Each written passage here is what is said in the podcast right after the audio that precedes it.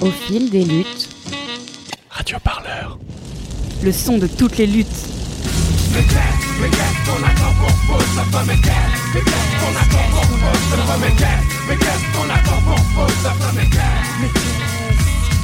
Les années passent, pourtant tout est toujours à sa place. Je m'appelle Daniel Ibanez et je suis euh, le cofondateur et euh, l'un des organisateurs des rencontres annuelles des lanceurs d'alerte euh, qui se déroulent depuis 2015 et la huitième édition se déroulera les 10, 11 et 12 novembre à la Plaine Saint-Denis à la MSH Paris Nord.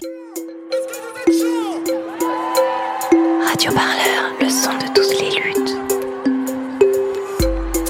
Vous écoutez un entretien de Radio Parleur, le son de toutes les luttes.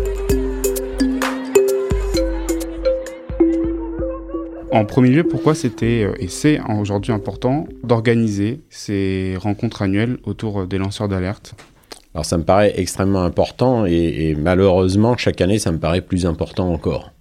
Euh, parce qu'effectivement, on est dans, un, dans une situation où on s'aperçoit que euh, les dysfonctionnements, euh, que ce soit euh, sur les services de l'État, que ce soit euh, sur la santé publique, sur l'environnement, sont de plus en plus nombreux, qu'il y a des atteintes qui sont peut-être pas plus nombreuses, mais qu'on est dans une situation de crise environnementale, par exemple, qui fait que chaque euh, dysfonctionnement, chaque atteinte à l'environnement pose un, un, vrai problème et, et, ne vient que s'accumuler dans une spirale absolument euh, dramatique. Donc, euh, il y a des alertes sur la santé publique euh, avec un hôpital euh, qui est de plus en plus mal, avec des personnels qui sont de plus en plus mal, euh, sur les médicaments, bien évidemment, on, on l'a connu, et donc on s'aperçoit qu'il y a vraiment euh, une nécessité, enfin en tous les cas une situation d'alerte maximum dans tous les domaines, que ce soit environnement, que ce soit démocratique, politique, et, que ce soit associatif, que ce soit sur la liberté, avec des commissions parlementaires d'enquête sur les, associations et sur leurs droits d'expression, avec euh, tout un tas d'artifices de, euh, qui sont mis en place par, par les pouvoirs publics et le pouvoir politique, qui font que euh, malheureusement, oui, il est absolument nécessaire euh, non seulement que les alertes soient euh, diffusées, soient publiées, et que les situations dont la gravité nécessite une réaction urgente, des mesures urgentes et une prise de connaissance de la population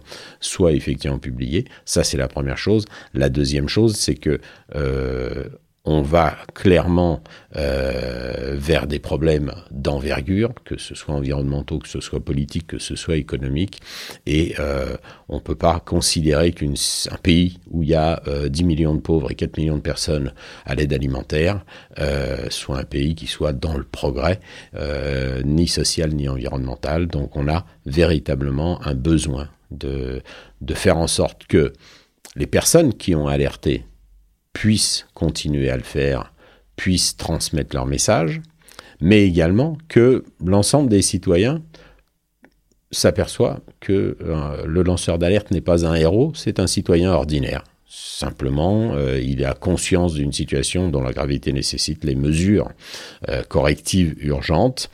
Et s'il alerte, c'est pas parce que c'est un héros, c'est parce que simplement il se préoccupe des autres et finalement c'est un citoyen ordinaire, mais tout le monde est comme ça. Comment en arrive-t-on à se lancer dans cette démarche de lancer l'alerte, à prendre ses responsabilités de dénoncer quelque chose publiquement? Mmh. Alors en fait, euh, j'ai pas le sentiment que ce soit une démarche de la personne lanceuse d'alerte, mais euh, c'est plutôt euh, une démarche à laquelle on la contraint cette personne. C'est-à-dire que euh, il n'y a pas de j'ai une petite histoire voilà un, salarié par exemple qui est dans une entreprise qui vend des jeux euh, il s'aperçoit que le jeu est dangereux parce que les gamins peuvent s'empoisonner parce qu'ils peuvent se couper un doigt avec un, objet mal conçu il va voir son patron et il dit on peut pas vendre ça là il va y avoir des morts quoi ou il va y avoir des, des, blessés. Et, le patron a deux solutions il dit euh, ah merde, j'avais pas vu, ou euh, les Chinois m'ont envoyé ça, c'est souvent des jeux fabriqués en Chine, euh, je peux pas vendre ça. Mais il a un risque euh, parce que sa boîte peut couler. hein. Euh, Si c'est juste avant Noël, il peut pas se réapprovisionner. Enfin voilà. Et puis il a une autre solution. Et, donc là, il n'y a pas de lanceur d'alerte. hein. Si le, patron de la boîte dit je sors les jeux, il n'y a, plus de lanceur d'alerte. Puis là, l'autre solution, c'est dire tu vas la fermer, sinon je vais te virer. Et auquel cas, là, on se retrouve à nouveau sur une alternative. Le salarié peut se dire bon bah moi je l'ai dit, euh, maintenant euh, il prend ses risques et puis je me tais. Puis il y en a qui vont se dire euh, je peux pas laisser faire ça quoi. Et donc ben il va essayer de faire en sorte que cette situation dont la gravité, parce qu'il y a des possibilités de blessure ou, de décès, soit prise en compte en général par des services de l'État. Et si les services de l'État ne font rien, ben, euh, de la même manière, il a toujours l'alternative de se taire ou de dire. S'il se tait, eh ben, les enfants sont en danger. Et s'il dit, il devient lanceur d'alerte. Mais il devient lanceur d'alerte parce que, en fait, toutes les alertes n'ont pas été instruites, elles n'ont pas été euh, prises en compte. Euh, je dis ça parce que, en fait, c'est ce qui s'est passé d'une certaine manière chez Lactalis. Il n'y a pas de lanceur d'alerte chez Lactalis. Et les gamins ont fini à l'hôpital. Et donc, il faut bien comprendre que, en fait, c'est pas l'alerte qui présente un risque pour la société, c'est l'absence d'alerte qui présente un risque pour la société. Et donc, en fait, c'est pas une démarche de vouloir devenir lanceur d'alerte, c'est que simplement quand on est conscient d'un risque euh, ou euh, de, quelque chose d'avéré euh, ou en tous les cas solidement étayé, eh ben, on le dit, on le dit normalement, en n'imaginant pas que ça ne soit pas instruit.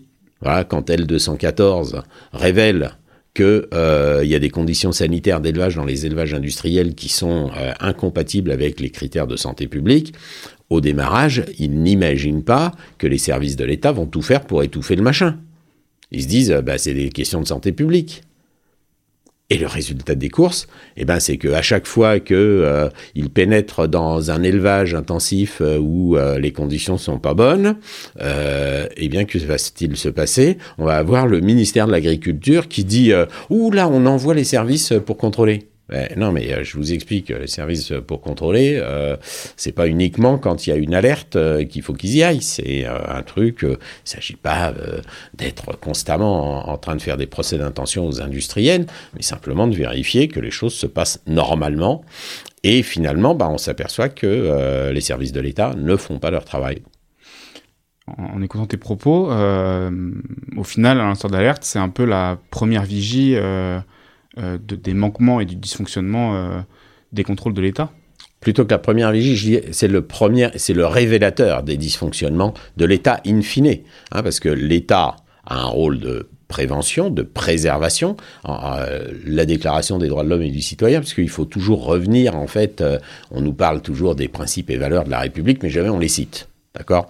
Dans les euh, droits naturels et imprescriptibles de l'homme, article 2 de la Déclaration des droits de l'homme et du citoyen, il y a la sûreté. Ça veut dire la sûreté alimentaire. Ça, c'est, c'est pas la sécurité, C'est la sûreté. C'est-à-dire que quand on bouffe, on ne doit pas tomber malade. Euh, et ça, c'est de la responsabilité de l'État. C'est d'ailleurs, plus exactement dans la Déclaration des droits de l'homme, d'ailleurs, de la force publique. La force publique, c'est la police, euh, etc. Mais c'est aussi les services de l'État de contrôle, de vérification et, de conseil aussi aux entreprises. hein. C'est aussi un, un rôle de l'État. Euh, et je dis ça parce que l'article 12 de la Déclaration des droits de l'homme, c'est toujours bien de le rappeler, dit que euh, pour la garantie des droits de l'homme, il est nécessaire d'instituer une force publique pour l'avantage de tous et non pour l'intérêt particulier de ceux auxquels elle est confiée. Ce qui veut dire que quand on rentre dans un fourgon de police, normalement, on rentre avec des gens qui sont là pour garantir la sûreté et les droits de l'homme. On n'est pas là pour ressortir les pieds devant. Voilà. Donc, c'est, mais c'est de la même manière d'avoir des organes de contrôle de l'État, des services de l'État, qui vont vérifier ça. Quand le patron n'arrive pas dans un élevage industriel où le propriétaire de l'élevage ne fait pas, ne respecte pas les règles sanitaires, oui, il y a service de l'État. Si le service de l'État ne fait pas, alors oui, là, on a un révélateur qui va s'appeler un euh, lanceur d'alerte. Et donc, oui, effectivement, ils peuvent avoir un rôle de vigie. Ce rôle de vigie devrait être celui des services de l'État, et c'est parce qu'il y a des dysfonctionnements. Comment on les explique ces dysfonctionnements? On les explique par euh, des politiques publiques euh, diverses et variées. Voilà, il y a des dysfonctionnements dans l'hôpital. S'il faut attendre 6 heures aux urgences, euh, voire ne pas avoir d'urgence la nuit, c'est parce qu'il y a une décision politique à un moment qui dit Bah, c'est pas grave, là, il n'y aura pas d'urgence la nuit. On l'explique parce que oui, il y a bien sûr des raisons politiques d'organisation. Et, et, et, on a un problème euh, quand, euh, quand on a euh, des, des, des, des, routes qui sont coupées ou des voies de chemin de fer qui sont coupées parce que euh, on n'a pas fait les travaux d'entretien euh, aux abords depuis trois ans, quatre ans, alors que tout le monde sait qu'il faut les faire. Fatalement, il y a une responsabilité politique euh, là-dessus. Euh, on a un mode de gestion aujourd'hui du risque qui euh, pose un vrai problème, c'est que la maintenance est une charge, donc ça fait réduire les bénéfices. Donc on dit on va pas faire la maintenance parce que ça va me réduire les bénéfices ou ça va me surendetter publiquement, etc. Le résultat des courses, c'est quand euh, ça casse, qu'il y a un problème, bah c'est bien sûr c'est pire. Hein. Voilà, on n'entretient pas un pont. Alors effectivement, ça coûte de l'argent d'entretenir un pont, mais ça lui permet de vivre plus longtemps on ne le fait pas, ben, on se retrouve avec euh, à Gênes des gens euh, qui tombent dans le vide et qui meurent. Le principe de faire société, c'est justement de répartir. Je crois qu'il y a une vraie alerte sur cette question de la répartition. Au tout début de, de notre échange, tu parlais d'une euh, héroïsation aujourd'hui des lanceurs d'alerte. Quels sont les ressorts de cette euh, mise en avant euh, de ces citoyens? Ben, on a beaucoup d'exemples. Hein. Thomas Braille, euh, euh, qui se trouve à 40 jours de grève de la faim ou 39 jours, et, et, dont enfin on commence à parler un petit peu de ces combats sur la déforestation de manière un petit peu plus euh, prise en compte à la fois par les partis politiques, hein, qui arrivent un peu tardivement quand même pour certains. On, va avoir une certaine héroïsation parce que effectivement, on a une action d'éclat qui est de se percher devant le ministère euh, avec euh, dans, dans, les platanes. Ceci dit, euh, Thomas Braille s'était déjà perché dans les arbres depuis déjà un bon moment et euh, ça faisait pas autant de buzz que quand on est euh, sur le boulevard Saint-Germain au 246 devant le ministère. on va avoir une héroïsation parce que, en fait, on, est dans un système médiatique qui qui demande ça. Alors, qui demande ça parce que l'héroïsation va faire vendre entre guillemets, va faire vendre, va, va, tous les cas, assurer un équilibre économique de la publication, etc. Et donc, euh, effectivement, on personnalise les alertes à travers les personnes qui euh, les ont révélées. Moi, je comprends ce processus d'un point de vue euh, euh, exploitation de la presse, etc., où effectivement, on a besoin d'avoir des gens qui personnalisent, qui, qui illustrent un combat, mais ça pose de nombreux problèmes. Premièrement, pour être héroïsé, il faut être bon client. D'accord? Vaut mieux être Spider-Man que, euh, je ne sais pas, Quasimodo. Euh, ça, passe mieux à la télé. Euh, il faut avoir un, une fluidité de langage. Il faut avoir bien travaillé son sujet, parce qu'en plus, quand on alerte, la première chose qu'on fait, c'est vous demander des preuves de partout. Je, je, donne un exemple. Il se trouve que je travaille sur le dossier Lyon-Turin depuis de nombreuses années. Et un jour, le président de Lyon-Turin Ferroviaire se fait coincer par une question qu'il aurait dû prévoir en 2015. Ça faisait longtemps qu'on disait qu'il était en train de mentir, parce qu'il disait qu'il fallait 4 heures au lieu de 7 heures avec son projet à 30 milliards d'euros pour aller faire Paris-Milan. Et donc la journaliste lui dit, mais enfin, euh, si 4 heures il n'y a pas d'arrêt et 7 heures il y a 9 arrêts, c'est quand même pas pareil. Et alors là, il dit, oh, bon oui, on n'est pas là pour un billet à la minute. Hein. Euh, et, et, bon, alors, il se fait prendre les pieds dans le tapis, etc. Et donc là, ce qu'ils vont faire, c'est qu'ils vont demander à pouvoir refaire l'interview. Et alors, ils ont le droit à un, deuxième tour. Alors moi, si je dis une connerie sur le Lyon-Turin, là, j'ai pas le droit au deuxième tour, jamais. Hein, il faut que j'ai toutes les preuves, etc., etc. Jamais on a le droit à l'erreur. Yann Frachon n'a pas le droit à l'erreur. Euh, voilà, Thomas Braille n'a pas le droit à l'erreur. Euh, Julien Leguet, les bassines, pas le droit à l'erreur. Donc il faut avoir toutes les démonstrations pour les lanceurs d'alerte. Donc il faut être super bon client. faut bien parler. On est euh, à peu près dans un standard euh, photogénique, c'est quand même mieux. Il euh, faut avoir un CV pas trop foireux quand même pour être audible et etc. On se retrouve dans une situation où on demande un héros un héros. Sauf que l'alerte est le fait de gens ordinaires. Euh, voilà. Emmaüs a une formule, méfiez-vous des gens ordinaires.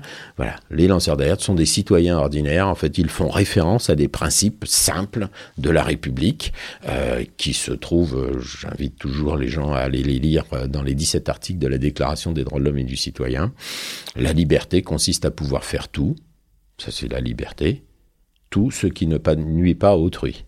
Un autre principe, c'est euh, toute personne a le devoir de prendre part à la préservation et l'amélioration de l'environnement. C'est l'article 2 de la Charte de l'environnement. c'est assez intéressant de voir que aujourd'hui, euh, on ne préserve pas spécialement l'environnement avec l'autoroute A69, etc. Ou euh, en disant tiens, on va faire une bulle tropicale et les gens pourront venir voir des colibris. C'est dommage, c'est dans une région où les alouettes ont, commencent à disparaître.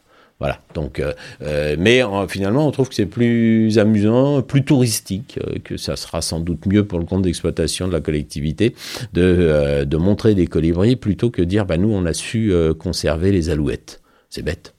Voilà, ce que je veux dire, c'est que bien évidemment, il faut un certain courage pour choisir entre je me tais ou je dis mais euh, c'est normalement un acte de citoyenneté. Fondamentalement, c'est un acte de citoyenneté. On les héroïse et ça a un effet pervers parce que plus on va héroïser ces personnes pour les personnaliser, pour montrer que l'alerte, etc., c'est quelqu'un de bien, etc., etc., en fait, plus ça va déconnecter les citoyens ordinaires de ce processus d'alerte, puisqu'ils vont dire, ah mais s'il faut être un héros, alors moi, je ne peux pas être lanceur d'alerte, moi, je ne peux pas alerter. Et donc là, il y a un vrai problème, il faut revenir à la base des choses. Euh, quand on voit quelqu'un tomber dans la scène, on prend son téléphone, on appelle les secours et on réfléchit pas. En fait, c'est ça l'alerte. Il y a une situation qui est d'une gravité telle qu'il faut que des mesures urgentes soient prises. Soit on sait vraiment nager et on saute et on va sauver la personne si c'est ça, euh, soit sinon on appelle les secours. L'alerte, c'est ça. Malheureusement, il n'y a pas eu de lanceur d'alerte pour Lactalis.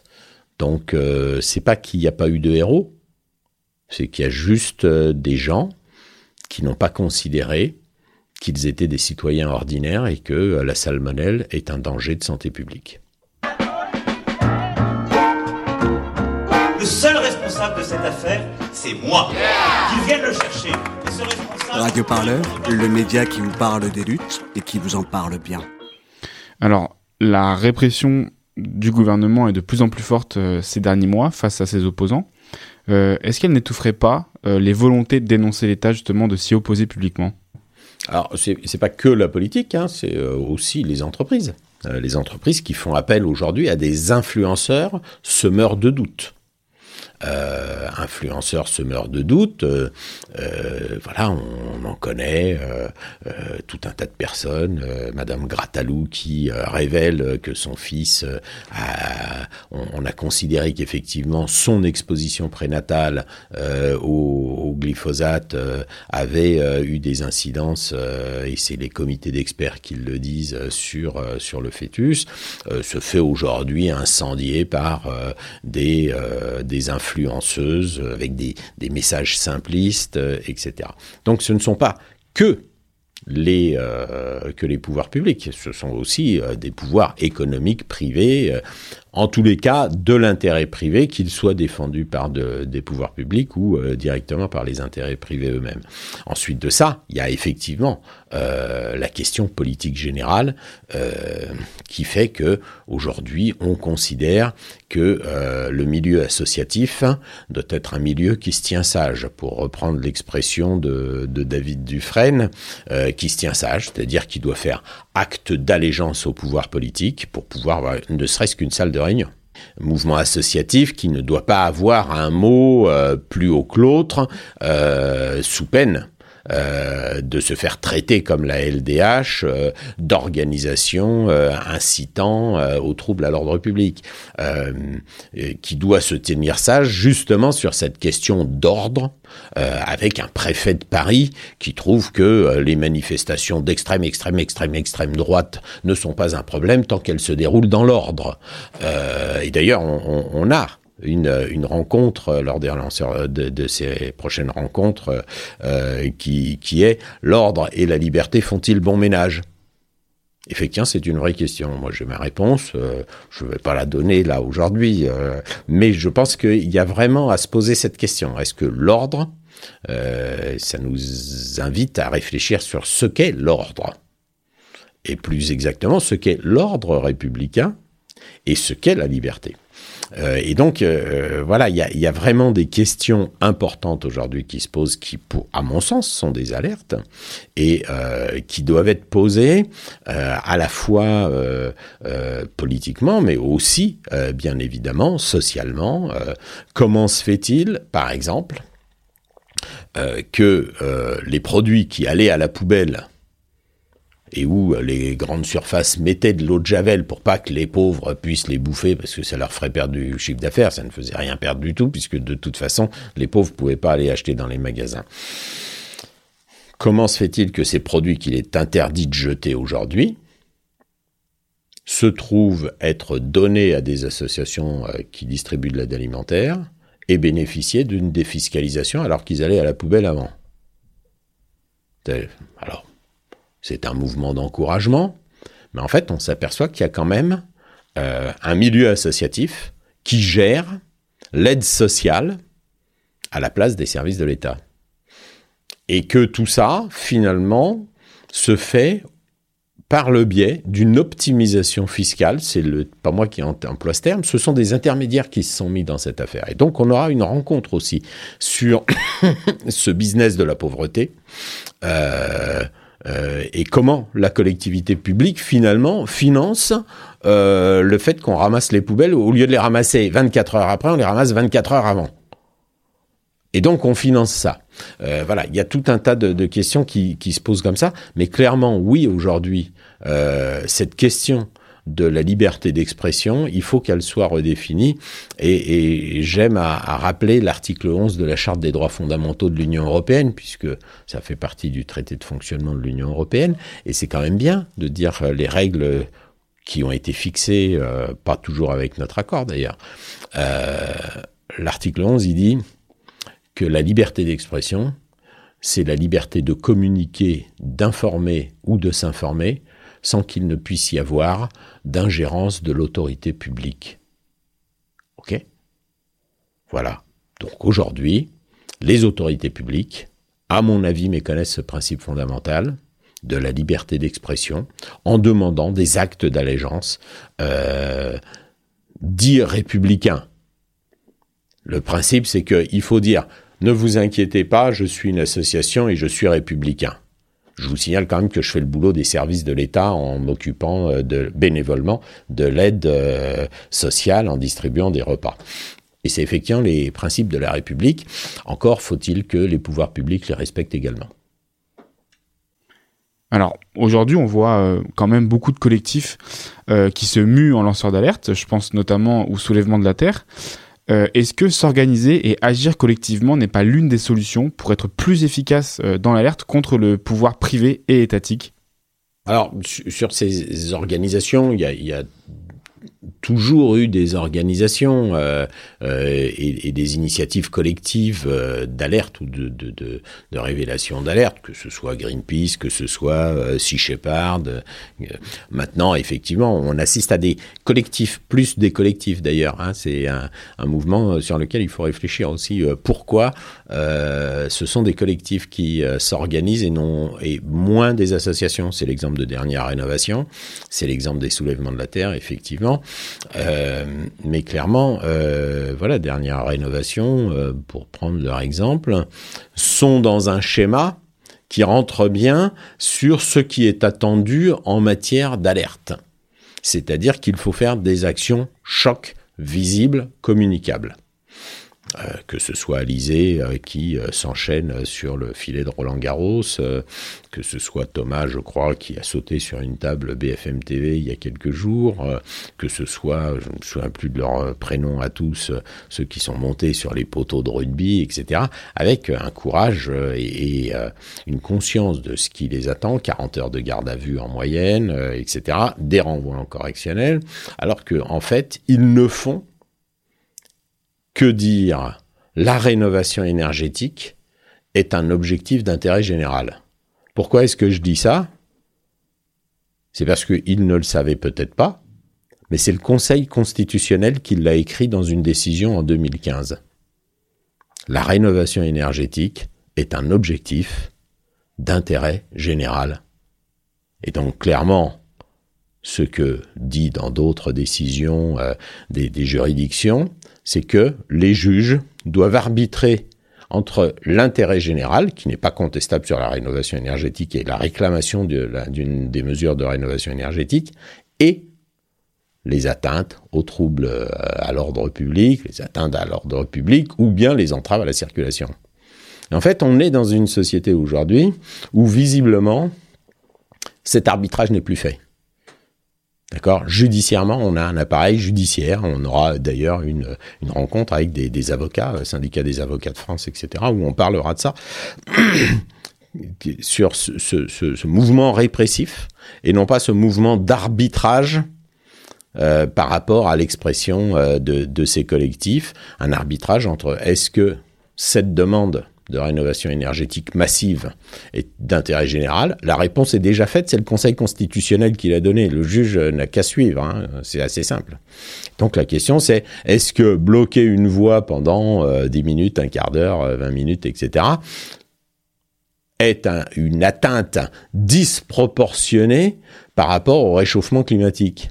Voilà, ma réponse pour moi, euh, c'est que on arrive à supporter 10 minutes de retard, même un embouteillage, ou bien euh, effectivement un trouble euh, quand on fait une émission euh, de radio avec une interview de Marion Maréchal Le Pen ou n'importe qui, parce qu'il y a un gars qui se pointe en disant au fait la rénovation énergétique, faudra en parler. Voilà, donc clairement, on a aujourd'hui des questions sur les modes d'organisation, associatifs ou collectifs. Hein. Euh, mouvement. Est-ce que les soulèvements de la, terre, hein, peuvent être dissous? Euh, Je pense que c'est quand même compliqué de dissoudre. On peut euh, interdire l'utilisation de la dénomination soulèvement de la terre. Pourquoi pas euh, Mais en termes d'organisation, je vois pas ce que ça change. Donc, euh, en fait, la question n'est pas là. La question, c'est comment l'État ne répond pas aux alertes qui lui sont données. C'est pour ça qu'on aura ces deux rencontres qui sont vraiment importantes et essentielles. La première, comment faut-il le dire? Et la deuxième, que faut-il faire pour que les alertes soient instruites? Et, donc là, on mettra d'ailleurs des acteurs complètement différents hein, sur euh, comment, euh, que faut-il faire? Il y aura Irène Frachon, euh, Julien Leguet, euh, un représentant, un membre des mouvements du mouvement Soulèvement de la Terre, mais également L214 et, et, et Thomas Braille du GNSA. Et voilà. Mais que faut-il faire? Jusqu'où faut-il aller? D'accord? Est-ce qu'il faut mettre sa vie en danger pour que ce soit entendu à la fois des pouvoirs publics et aussi des médias?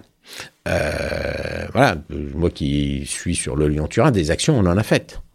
Euh, si on a le correspondant local euh, du journal régional, on est déjà content. Il suffit que les soulèvements de la Terre disent tiens, on va s'occuper du Lyon-Turin et on vient, et là, on a même les Japonais qui sont là. Voilà. Euh, je, redis ce que j'ai dit pendant toutes ces, ces, journées au mois de juin.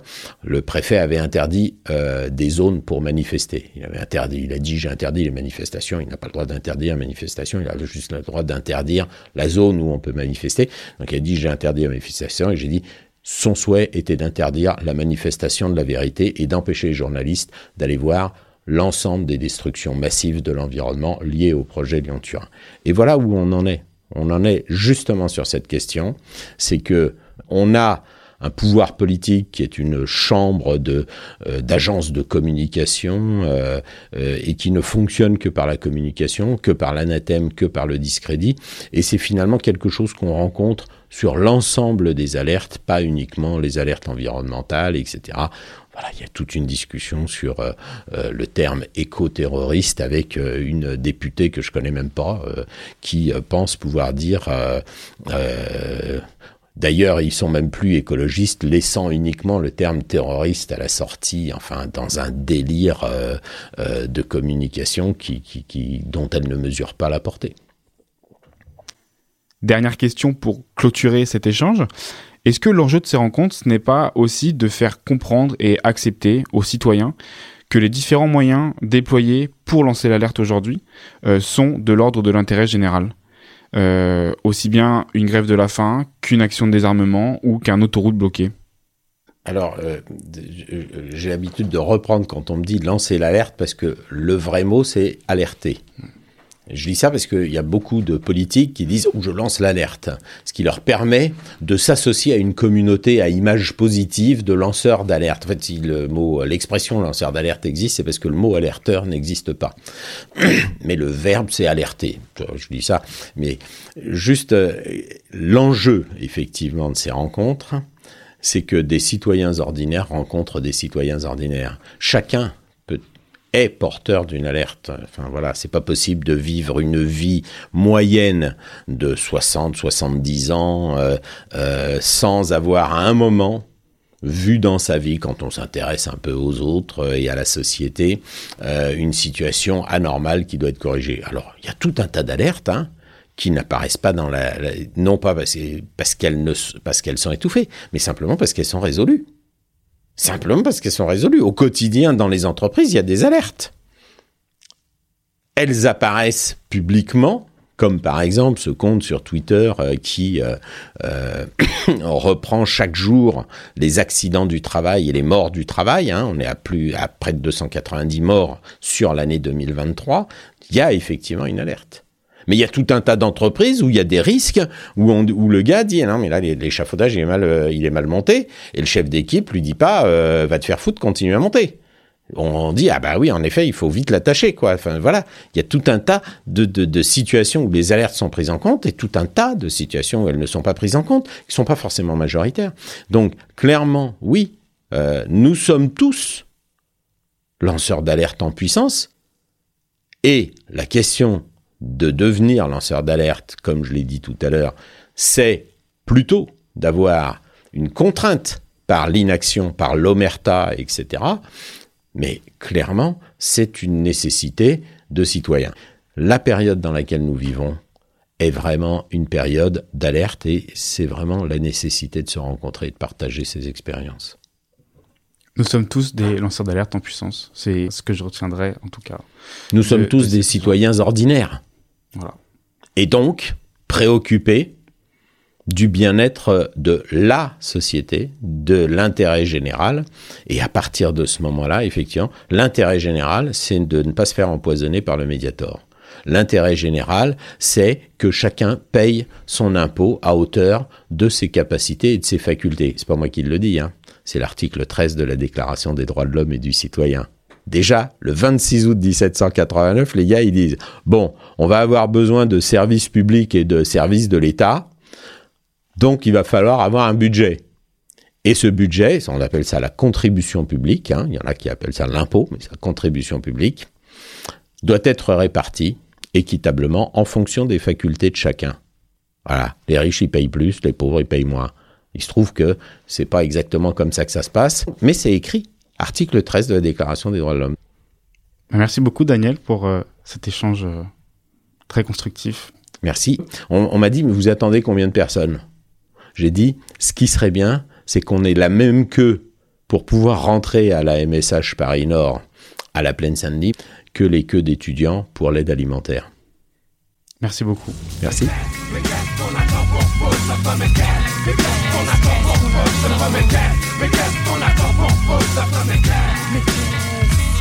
Les années passent, pourtant tout est toujours à sa place.